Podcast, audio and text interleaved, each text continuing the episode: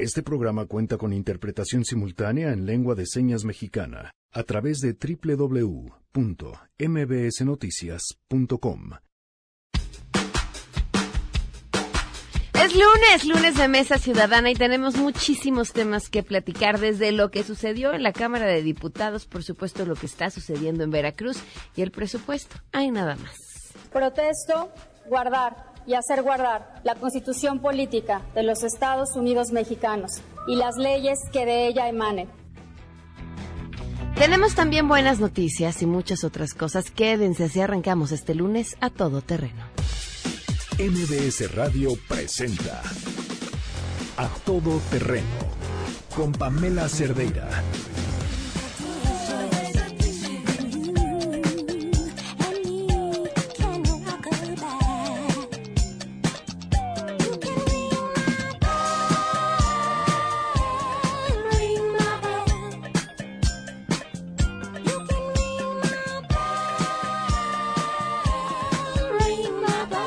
Karaoke. Lunes.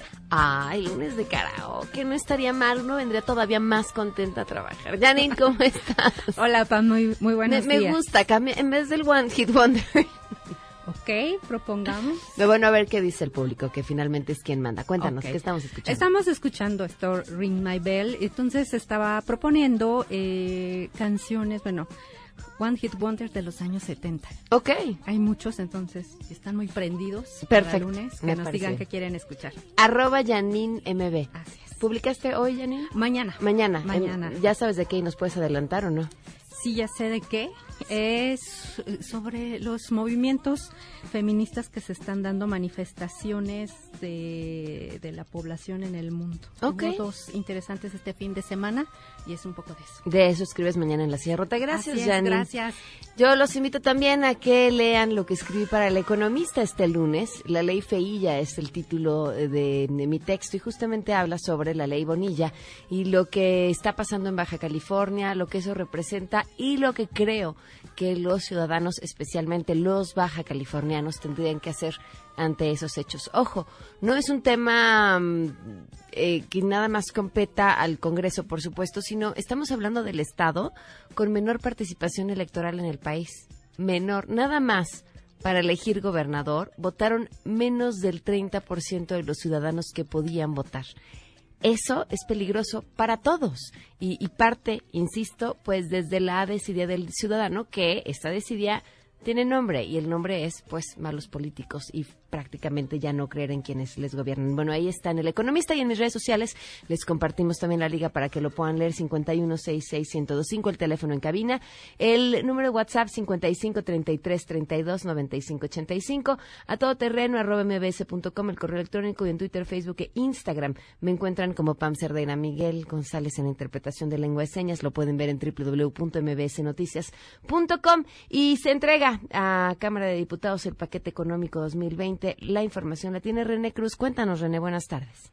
Hola Pamela, amigos del auditorio, muy buenas tardes. El titular de la Secretaría de Hacienda, Arturo Herrera, entregó el día de ayer a la Cámara de Diputados el paquete presupuestal para el 2020, el cual contempla recursos por 6.1 billones de pesos, además de que pues no prevé cambios en la política tributaria. El encargado de las finanzas aseveró que los tres principales temas que atenderá este presupuesto serán el bienestar social, seguridad y apoyos fiscales para petróleos mexicanos. El paquete presupuestal, Pamela, prevé un crecimiento de entre 1.5 y 2.5% del Producto Interno Bruto, un 3% de inflación, un tipo de cambio de 19.90 pesos por dólar, mientras que el precio del barril de petróleo se cotiza en 49 dólares. Asimismo, la Secretaría de Hacienda redujo la expectativa de crecimiento económico para el 2020 de 1.6 a 0.9%. Durante su intervención, Herrera Gutiérrez destacó que ante el problema de la inseguridad sería demagógico decir que se va a combatir este problema y no destinarle los recursos necesarios. Por ello aseguró que en este rubro y en especial a la Guardia Nacional pues se le destinaron 2.2 mil millones de pesos. Vamos a escuchar. Algunas de las ciudades del país, de acuerdo a, los indicadores internacionales, están entre las ciudades más violentas del, del mundo. Eh, es, un es un problema que lastima a las familias mexicanas, que cambia las condiciones en las que las personas vivimos día a día y que tiene que ser atacado de manera frontal. Pero decir que se, que se ataca un problema si no se le ponen recursos adecuados es caer, caer en un ejercicio de demagogia. Y por eso, de manera destacada, el presupuesto de seguridad recibe eh, un fondo adecuado en el presupuesto. Claramente, dado que fue aprobada ya la Guardia Nacional, la Guardia Nacional recibirá recursos en ello. Agregó que para el próximo año se contempla destinar 86 mil millones de pesos para apoyar a Pemex. Escuchemos. Lo que van a encontrar en el paquete en su conjunto son apoyos a Pemex por el orden de 86 mil millones de pesos. Estos los van a encontrar en dos instrumentos diferentes. Van a encontrar 46 mil millones de apoyos a Pemex a través de una capitalización en, el presupuesto de egresos de la Federación. Y lo que nosotros hemos tenido que reconocer es que una de las razones por las que Pemex no invertía es porque tenía una carga tributaria muy onerosa y lo que estamos es disminuyendo esa carga tributaria y acercándonos poco a poco en lo que sería un tratamiento tributario estándar para una empresa petrolera en cualquier lugar del mundo. Arturo Herrera adelantó que a partir del primero de enero del 2020 se plantea cobrar los impuestos que se generen por la contratación de aplicaciones digitales asociadas con el transporte como Uber, Didi, Cabify o Rappi, entre otras. Del mismo modo, adelantó que aún no se prevé eh, cobrar el IVA a los consumos de aplicaciones como Facebook, Twitter o Netflix, entre otras, pues se esperará el acuerdo internacional que se prevé se haga para el próximo año. Y dentro de este paquete presupuestal Pamela para el 2020 pues se contempla un salario de 111.990 pesos netos mensuales para el presidente Andrés Manuel López Obrador, lo que representa un aumento del 3% con respecto a este año que fue de 108.656 pesos. Pamela, el reporte que tengo. Muy bien, muchas gracias, René. Muy buenas tardes. Buenas tardes. Pues habrá que darle minuciosamente a este tema a lo largo de la semana para entenderlo, para, para ver hacia dónde va, por supuesto, el tema del próximo año. El, pues uno de los más importantes, el del dinero, porque a partir de ahí se rige todo lo demás. Tenemos buenas noticias. Ernestina Álvarez, ¿qué está pasando en Coyoacán? Cuéntanos, buenas tardes. Así es, buenas tardes para ustedes, para los amigos del auditorio. La Secretaría de Gobierno de la Ciudad de México informó que en lo que va del año, en los módulos de Cial Desarme, Cial La Paz, han recolectado y destruido un total de 3.941 armas de fuego, de las cuales 3.212 son cortas, 485 son largas y 244 son granadas, además de 6 cartuchos dinamita, 846 mil cartuchos y 7 mil estopines. En un comunicado, esta dependencia explicó que la entrega de armas se realiza de manera anónima y descartó cualquier investigación por el delito de portación de armas de fuego y pues cuando ellos los dan se les entrega dinero en efectivo. En este programa participan los tres niveles de gobierno y la Iglesia Católica y el objetivo es prevenir la violencia por el uso de estos artefactos en los hogares actualmente estos módulos de entrega de armas se encuentran en las alcaldías de Miguel Hidalgo, Zapalapa. y hoy inician precisamente en la alcaldía de Coyoacán. En Miguel Hidalgo el módulo está en el atrio de la parroquia del Espíritu Santo, en la colonia Escandón, y ahí van a estar hasta el 11 de septiembre, mientras que en Iztapalapa el módulo permanecerá hasta el 13 de septiembre en el templo de San Marcos Apóstol y Evangelista, y este lunes 9 de septiembre se instaló un módulo más en la parroquia de los Santos Reyes, en la plazuela de los Reyes, precisamente en la alcaldía de Coyoacán. Hasta aquí el reporte. Muy bien, muchísimas gracias. Buenas tardes. Buenas tardes, Ernestina. Vamos a una pausa y continuamos a todo terreno. En unos momentos, en A Todo Terreno. Tenemos mesa ciudadana, así que quédense con nosotros. Regresamos a Todo Terreno. A todo terreno con Pamela Cerdeira. Continuamos. A las 12 de la noche de hoy se acaba por mandato de ley nuestro encargo y de carrozas nos convertimos en calabazas. Gracias, Porfirio. Hubo ahí un dato, ya platicaré. Gracias. Eres el Batman de la democracia en México. Y tú el Robin. El Robin a veces. El Robin a veces. Protesto, guardar y hacer guardar la Constitución Política de los Estados Unidos Mexicanos y las leyes que de ella emanen. Desempeñar leal y patrióticamente el cargo de presidenta de la mesa directiva de la Cámara de Diputados, correspondiente al segundo año de ejercicio de la sexagésima cuarta legislatura que se me ha conferido, mirando en todo por el bien y la prosperidad de la nación. Si así no lo hago, que la nación me lo demande. A todo terreno.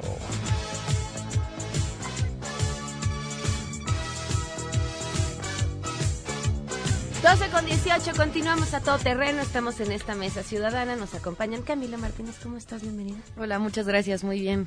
Pablo Giró, bienvenido, ¿cómo estás? ¿Qué tal, Pam? ¿Cómo Gra- estás? Gracias por estar aquí. Pablo García, ¿cómo estás? Pam, muchas gracias. Jaina Pereira, que está en la línea, porque, bueno, iba a venir con nosotros, pero al parecer la influenza se acercó a su cuerpo y muy conscientemente Qué entró- bueno, va a qué entrar bueno, por teléfono. Jaina. Te saludamos, Jaina. Buenas es tardes. Una ciudadana destacada. Sí, una ciudadana destacada, consciente de entrada, claro que destacada, pero sobre todo consciente.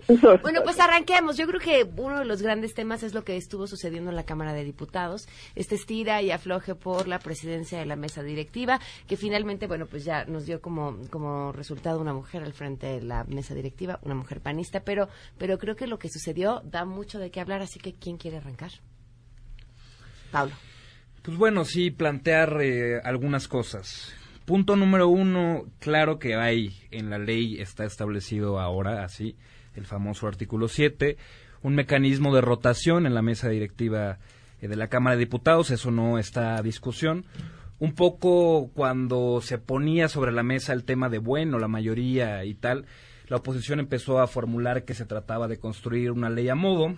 A mí me da gusto que se haya, digamos, quitado la- el argumento de forma de encima, se haya quitado de la mesa, una vez que Porfirio Muñoz Ledo dice, bueno, yo me quito del camino, yo no voy a hacer que haya algún tipo ahí de, de conflicto mayor. Entonces, creo que eso da, ya ahora, después de que nos quitamos este asunto de forma sobre la mesa, pues hacer una reflexión política de cómo ajustar la ley para que prevea otro tipo de escenarios. Ahora la ley prevé un Congreso partido en tres, que fue un poco el escenario que tuvimos post transición 2000, ¿no? Un tripartidismo que con mayor o menor, eh, digamos, eh, número de diputados había tres grandes partidos y entonces la ley que está construida hoy está pensada en ese supuesto. Un Congreso partido en tres, en el que el que tiene la, la primera minoría, se tiene el primer año la Cámara, la presidencia de la Cámara, y el segundo y tercer año se rota a los que le suceden en número de diputados. Yo creo que la ley tiene que prever un caso como el que tenemos ahora, en el que democráticamente la gente le da la mayoría a una fuerza política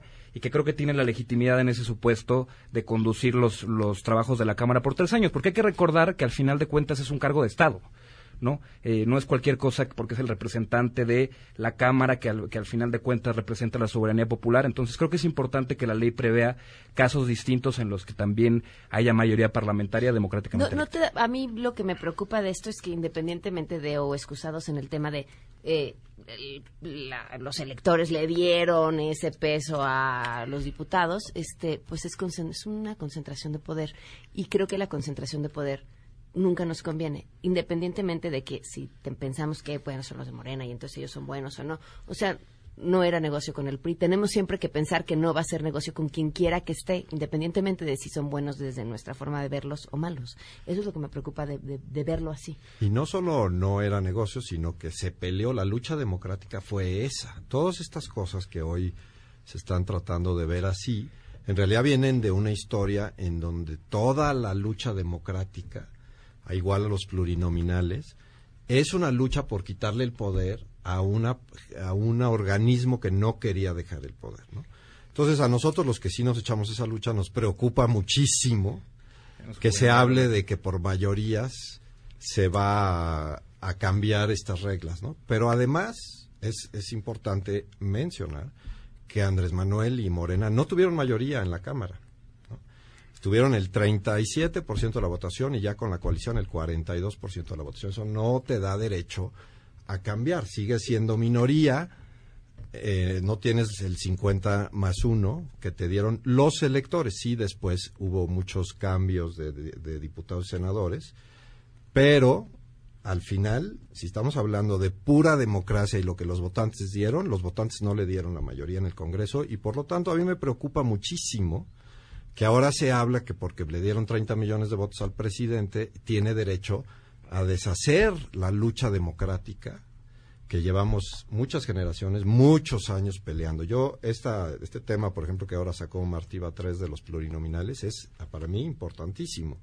Así es como se empezó a construir la, democracia en este país, con los plurinominales. Cuando empezaron los plurinominales, empezaron a entrar todos los partidos chiquitos, incluyendo el Partido Comunista, al Congreso. Antes de eso, nada más estaba el PRI, nada más. Y eso, como bien dice Pam, pues se vuelve una locura, porque todo el que tiene siempre todo el poder, pues abusa de él. Sí, yo pues celebro bastante que Porfirio Muñoz Ledo, que ha tenido una trayectoria democrática, ¿no?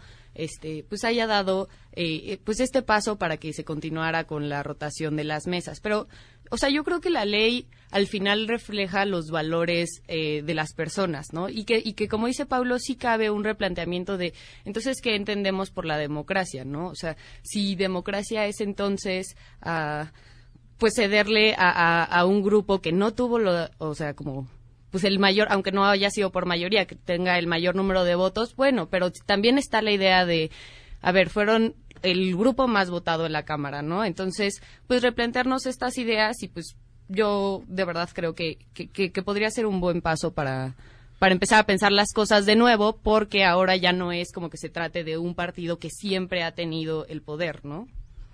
Yo creo que, el papel que tienen que hacer las instituciones políticas representativas es traducir la voluntad popular en espacios de representación. Yo creo que no es democrático producir eh, mayorías artificiales. Yo creo que eh, se confunde este concepto de democracia en el que se piensa que hay que, digamos, limitar. Eh, entiendo, pues, obviamente, de dónde viene la luz. vaya, hemos estudiado el relato de la transición y demás, aunque no lo, hayamos presentes. Este, vivido hasta, hasta, jovenear. Yo también, yo también he leído de Roma. ¿eh? También he leído de Roma y de Napoleón. Se entiende pues de dónde viene la preocupación, pero yo creo que ahora hay una mayoría democráticamente constituida. Decía eh, acá el compañero que eh, Pablo que era porque que 42% de los votos, es cierto, pero también de los distritos uninominales, porque aquí no tenemos un sistema de representación proporcional estricto, sino uno mixto, ¿no? Hay 300 distritos que se votan y hay, como dirían los gringos, de winner takes all, y tenemos también 200 de representación proporcional. Entonces, esa mayoría legislativa que tiene Morena, eh, sí la tiene, digamos, de manera democrática. Y hay que pensar una ley que distribuya los espacios de representación de la Cámara de Diputados en función pues, de los votos que le otorgó la gente a los partidos. Eh, Jaina, te escuchamos. A ver, eh, yo quería decir varias cosas y retomar lo que dijeron algunos de ustedes.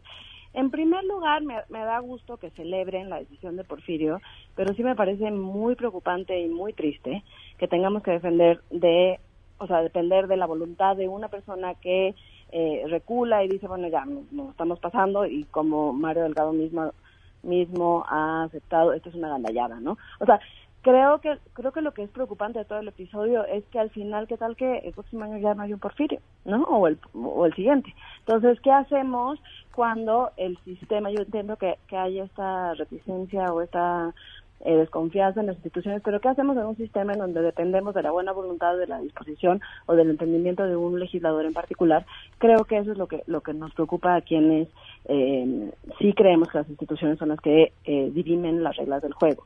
Por otro lado, creo que, creo que sí, a ver, esta cosa de juvenear o no juvenear, eh, sí, sí se ha vuelto un framing que es muy útil, pero la verdad es que sí, sí hay que, sí hay que saber de la historia, sí hay que leer bien las cosas, porque entiendo que ahorita venimos de otro escenario, eh, que no es la apropiación del poder por un partido que, que hizo fraude, etcétera. O sea, entiendo que venimos, creo que todos entendemos que venimos de otros escenarios, pero creo que también hay que prever que los esos los escenarios pueden repetirse, ¿no? Y entonces la, confeccionar las leyes a modo de la situación en la que se vive y ahí sí lo hemos platicado varias veces en la mesa.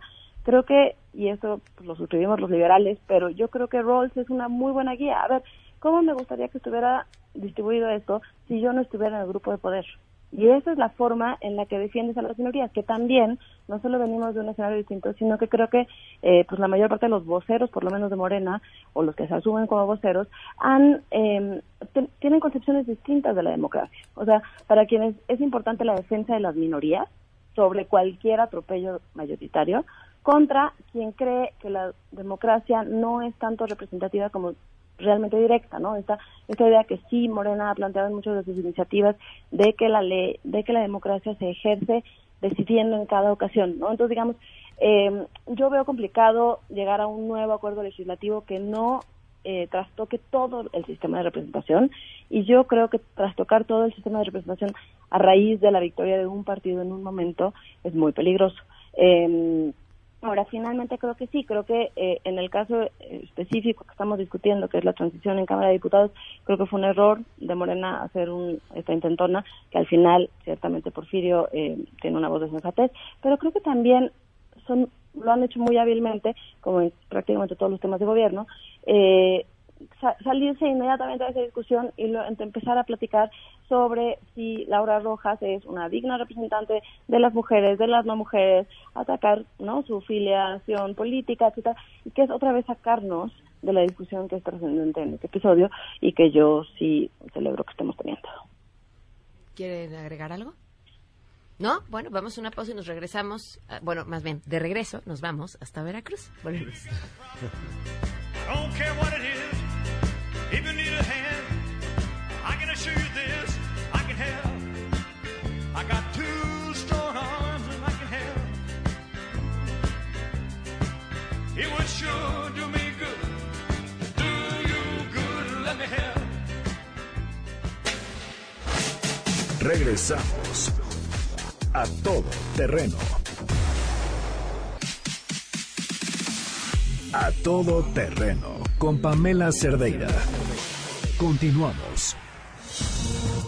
Con pleno respeto a las normas jurídicas, interpondré los recursos que la ley permite para impedir este y todos los actos que atentan contra la Constitución y la vida democrática, no solo de Veracruz, sino de la nación. Pienso que la Fiscalía debe de hacer una investigación a fondo en el caso de Veracruz y en todos los casos la encargada en este momento soy yo. Entonces, eh, todos están a mi disposición y a mis órdenes. Aquí hay un mando y es la fiscal. Así que por favor se cuadren con él. A todo terreno. Les dije que nos íbamos a ir a Veracruz, pero vamos a hacer una pausa, porque la discusión en el corte no solamente se puso buena, sino yo creo que de muchísimo provecho para todas las personas que nos escuchen con o sin filiación política. El tema fue pues la esperanza y, despojemos a la palabra esperanza del mismo Andrés Manuel López Obrador.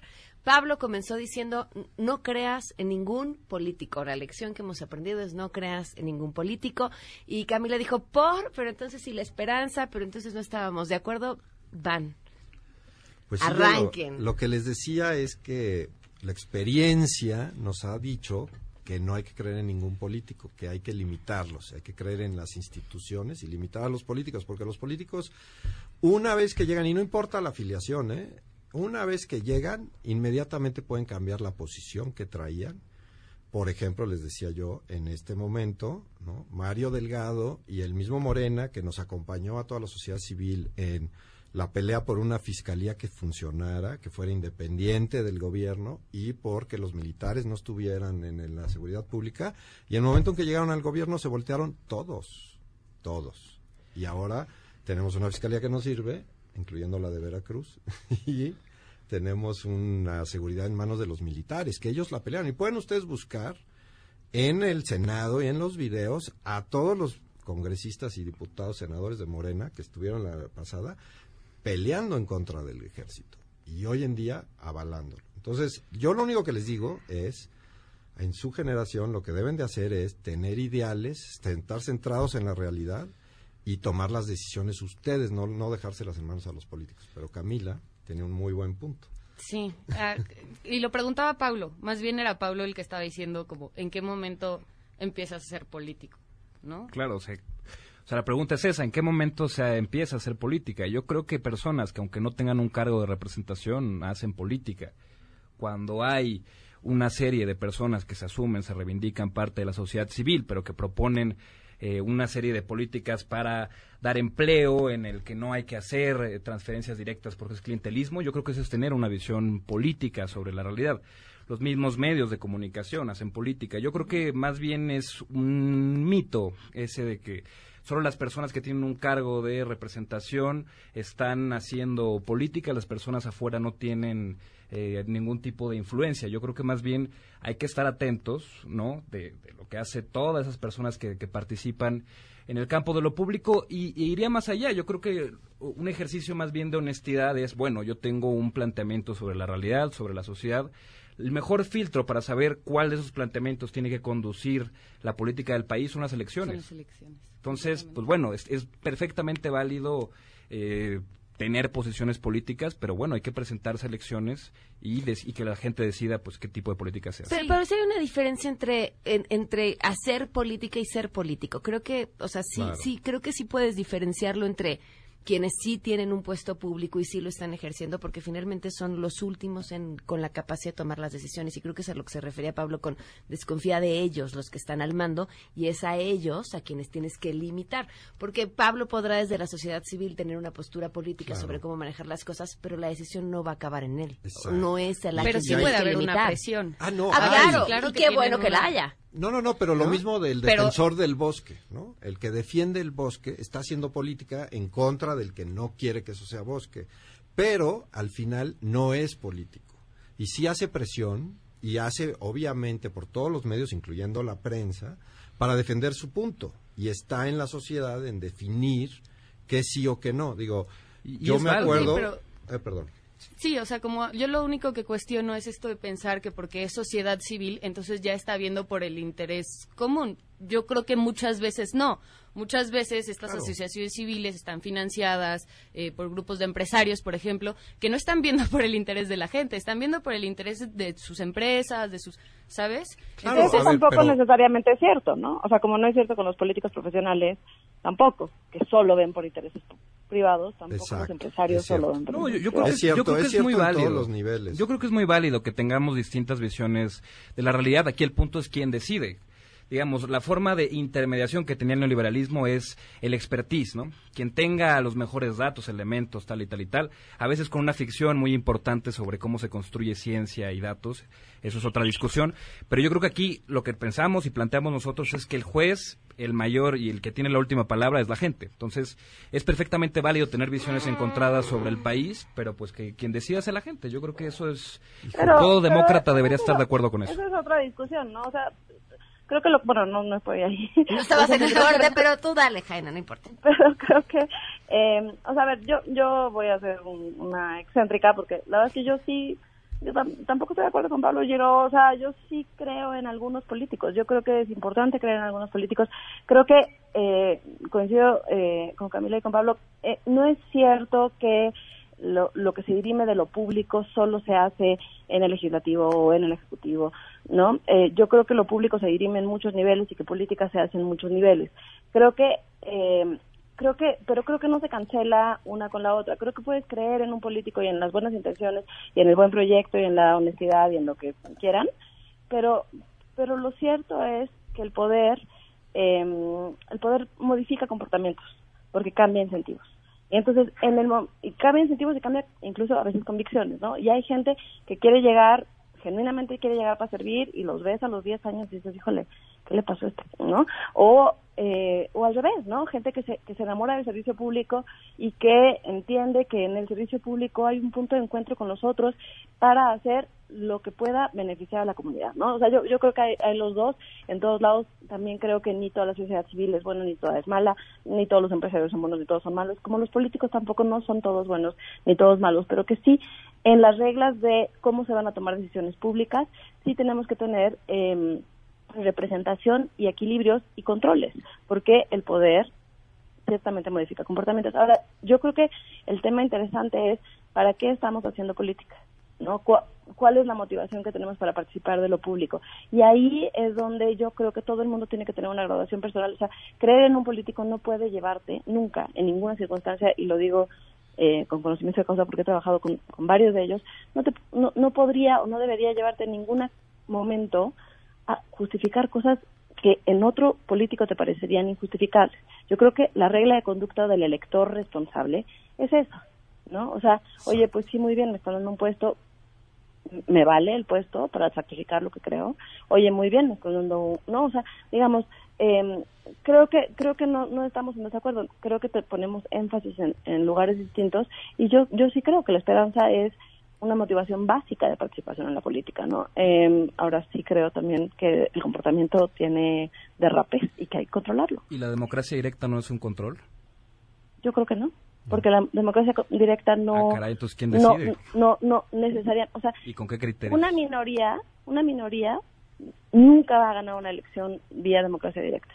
Pero la- los, los intereses de la minoría también deben estar representados en la comunidad, porque yo creo que la comunidad es justo una manifestación de la pluralidad, en donde cada quien debería tener acceso a desarrollar un plan de vida como le parezca conveniente o como le parezca necesario. Yo estoy- creo que la democracia directa no garantiza que las minorías puedan hacer eso, tan no lo garantiza que si tú pudieras hoy poner eh, a elegir vía democracia directa si las mujeres tenemos derecho a decidir sobre nuestros cuerpos o si los homosexuales tienen derecho a casarse, eh, ganaría una aplastante mayoría el no.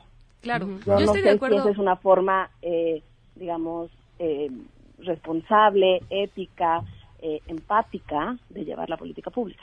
O sea, yo estoy de acuerdo con Jaina. O sea, creo que sí hay como ciertos derechos que no se deberían poner a consultas, en especial los de las minorías, ¿no? Justo decía lo de las mujeres, los indígenas, etcétera. Pero yo creo que cosas como, por ejemplo, la seguridad, pues es un tema que nos afecta a todos, ¿no? O sea, bueno, si hay alguien a quien no les afecta, precisamente es a quienes se pueden pagar la seguridad pública. Pero entonces, o sea, yo sí veo Privada. como, le- perdón, sí, privada.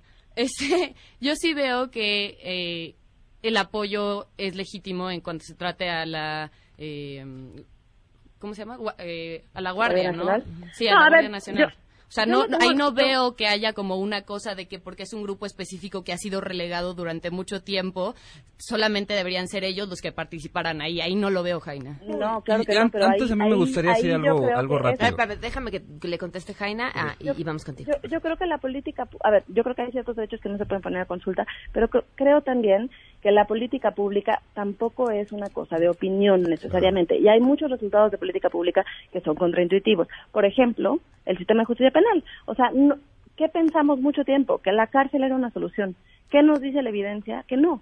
O sea, también creo que este desprecio por el conocimiento técnico, que no es representación, que es una asesoría, que es llevar las cosas que tienen experiencia, es caminar sobre lo andado. O sea, de verdad, no hay para mí mayor indolencia que recargar eh, la política de seguridad sobre cosas de opinión. Cuando llevamos 10 o 15, 13 años en esta batalla enorme, dolorosa, eh, violenta, en donde sí hay aprendizajes. Desdeñar esos aprendizajes me parece realmente irresponsable y de verdad yo que estuve 10 años con gente cercana a temas de seguridad, yo no me atrevería a decir que mi opinión es digna de tomarse en cuenta como directriz de política pública, como creen que hay, o sea, ahí sí yo sí creo en que hay gente que se especializa en el conocimiento y que eso hay que respetarlo y hay que tomarlo en cuenta por el bien de quienes más lo sufren. Pablo. Yo creo que es una cuestión de marcos de referencia, que ha salido bastante ya Rawls y creo que es un poco cómo ha construido el liberalismo político sus premisas, muy a la forma en la que se escribía en la segunda mitad del siglo XX la teoría política, ¿no? Hay que reconocer que hay un sesgo en el que se hay, hay un miedo a las mayorías, ¿no? Con ese sesgo se construye la teoría política liberal de la segunda mitad del siglo No, XX. Se, se no a piensa que son autoritarias, se piensa que son. Ignorantes. irracionales, ignorantes. ¿no? Hay, claro, hay que entender, vaya, el contexto donde sale un Rawls, donde sale un Kelsen, ¿no? O sea, vaya, se entiende, pues, pero creo que hay que empezar también a cuestionarnos algunas de esas ideas que derivan en prejuicios, ¿no?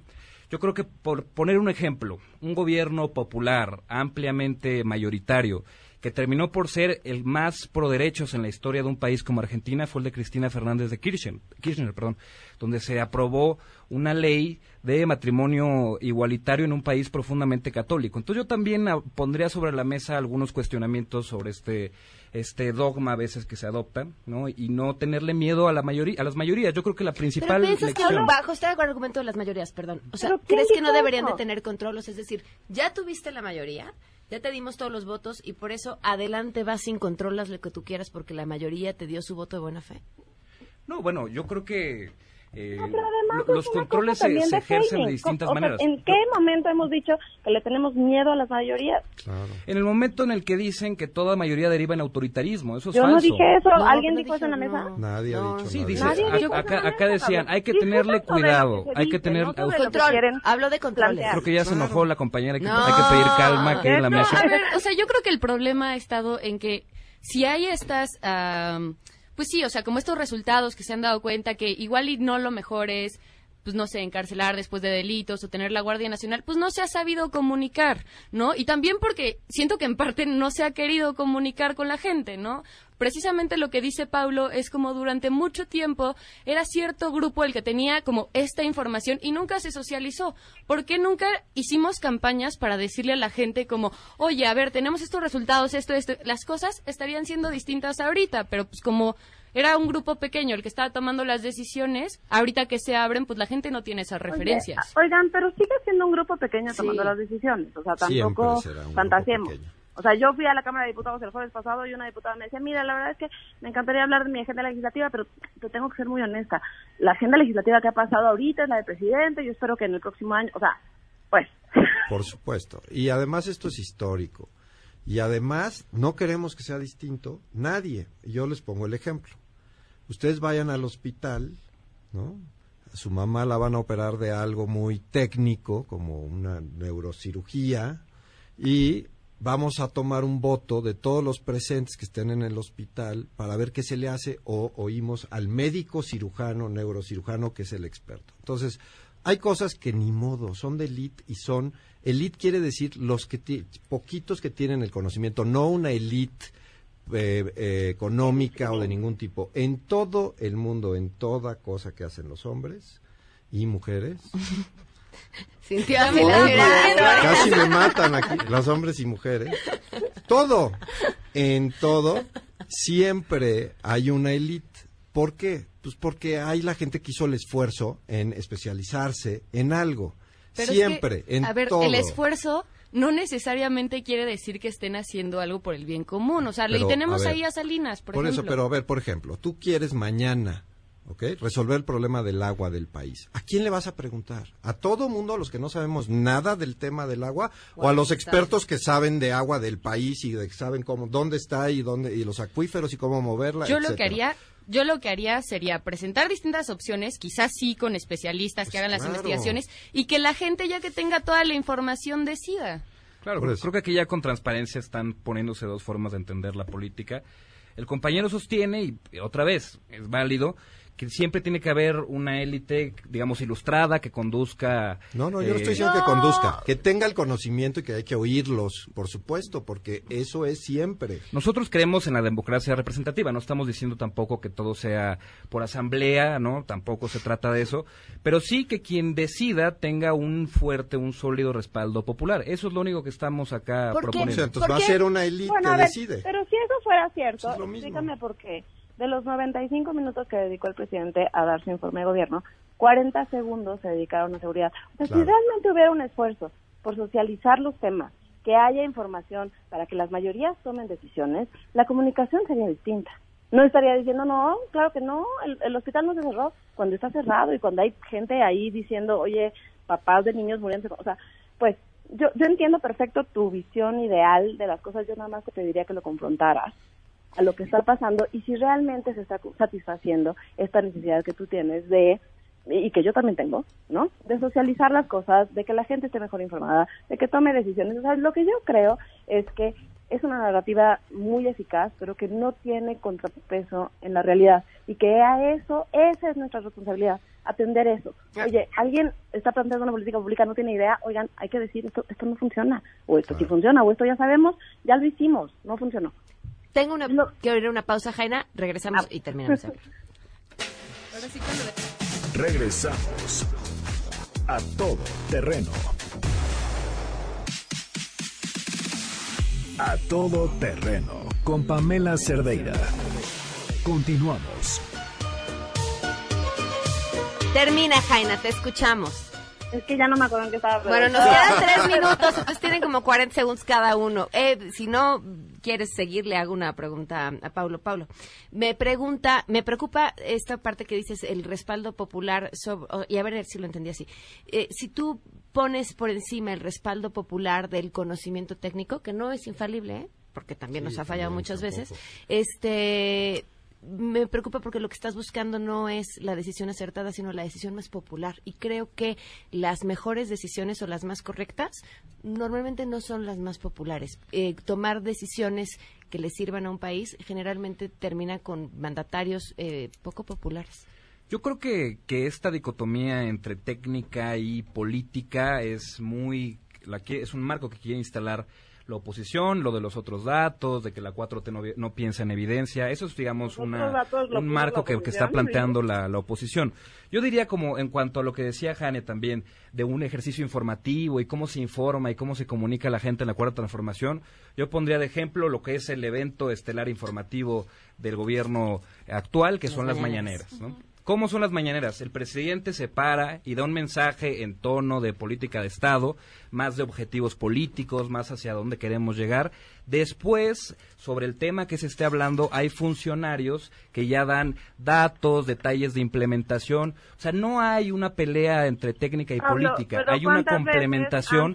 Lo que sí no van a escuchar de Andrés Manuel son los resultados de la matriz de marco lógico de evaluación de eso no lo van a escuchar de Andrés Manuel porque la función del presidente de la República es dar la, eh, la referencia de la política de Estado, orientar hacia, hacia dónde estamos caminando y ya va a haber funcionarios, ahí sí, Arturo Herrera, pregúntenle sobre la matriz de marco lógico, a cada uno de los funcionarios que están a cargo de las secretarías, pregúntenle eso si quieren. previo le has escuchado hablar sobre la matriz de marco lógico?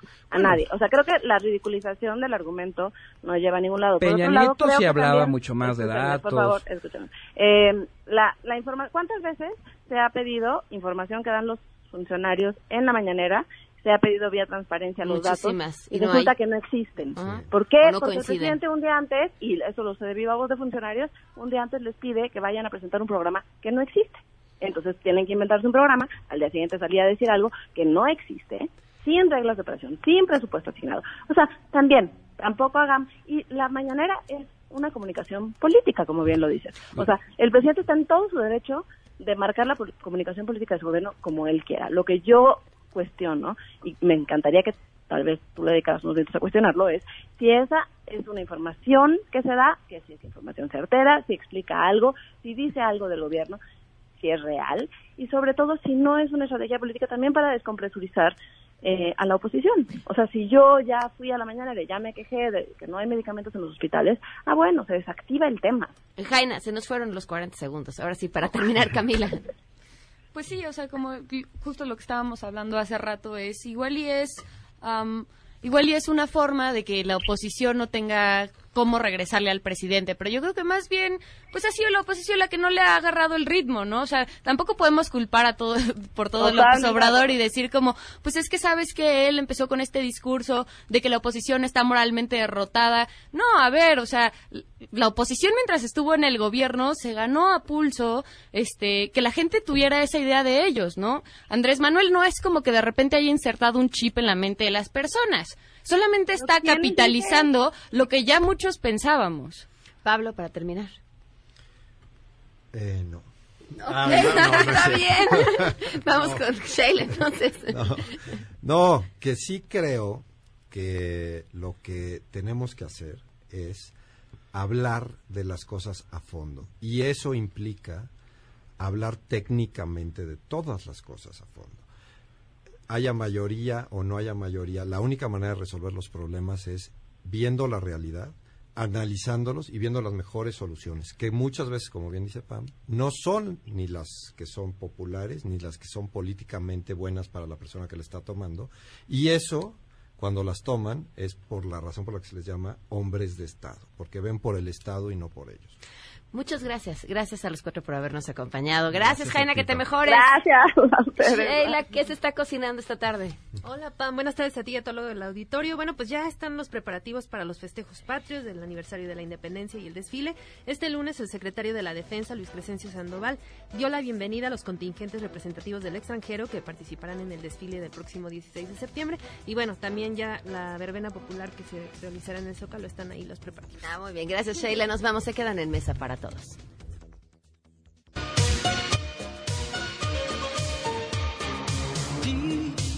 Love is a burning fire, stay. Cause then the flames grow higher, babe. Don't let him steal your heart. MBS Radio presentó A Todo Terreno con Pamela Cerdeira, donde la noticia eres tú.